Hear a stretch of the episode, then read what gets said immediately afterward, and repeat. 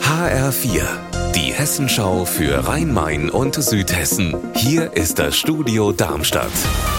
Mit Raphael Stübig, guten Tag. Ein Mann aus Frankfurt ist beim Eisklettern in Tirol in Österreich abgestürzt und ums Leben gekommen. Der 38-Jährige wollte bei St. Leonhard im Pitztal mit einem weiteren Mann aus Bayern einen gefrorenen Wasserfall erklimmen, doch das Eis ist plötzlich abgebrochen und beide rund 80 Meter in die Tiefe gestürzt, wobei der Mann aus Frankfurt tödlich verletzt wurde. Sein Begleiter hat den Sturz mit schweren Verletzungen überlebt.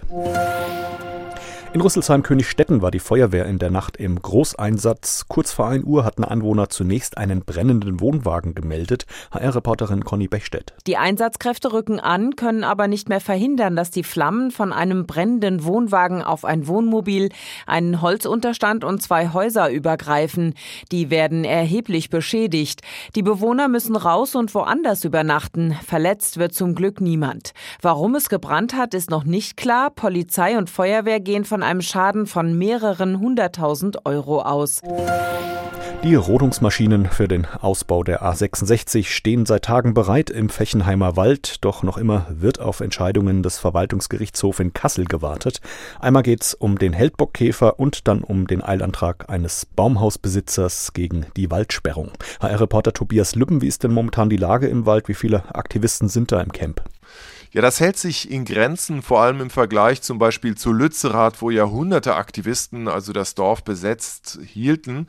Hier sind es jetzt vielleicht im Wald zwischen 20 und 40 gewesen zuletzt. Aber es gibt in diesem doch eigentlich recht überschaubaren Waldstück, ungefähr vier Fußballplätze groß, erstaunlich viele Baumhäuser, auch in großer Höhe bis zu 25 Metern. Und die Polizei rechnet damit, dass sich die Besetzer dort anseilen werden, dass sie sich in die Baumhäuser zurückziehen und versuchen, versuchen eben die Räumung so schwer wie möglich zu machen. Von daher kann es sein, dass die Räumung, wenn sie denn mal beginnt, durchaus einige Tage dauern kann. Unser Wetter in Rhein-Main und Südhessen. Lorch im Rheingau-Taunus-Kreis meldet aktuell 3 Grad und Erlensee im Main-Kinzig-Kreis 4 Grad. Dabei wechseln sich Sonne und Wolken ab. Gegen Abend wird es dann mehr und mehr bedeckt, bleibt aber weitgehend trocken. Morgen erwartet uns dann eine meist dichte Wolkendecke bei Temperaturen zwischen minus 2 und plus 3 Grad. Ihr Wetter und alles, was bei Ihnen passiert, zuverlässig in der Hessenschau für Ihre Region und auf hessenschau.de.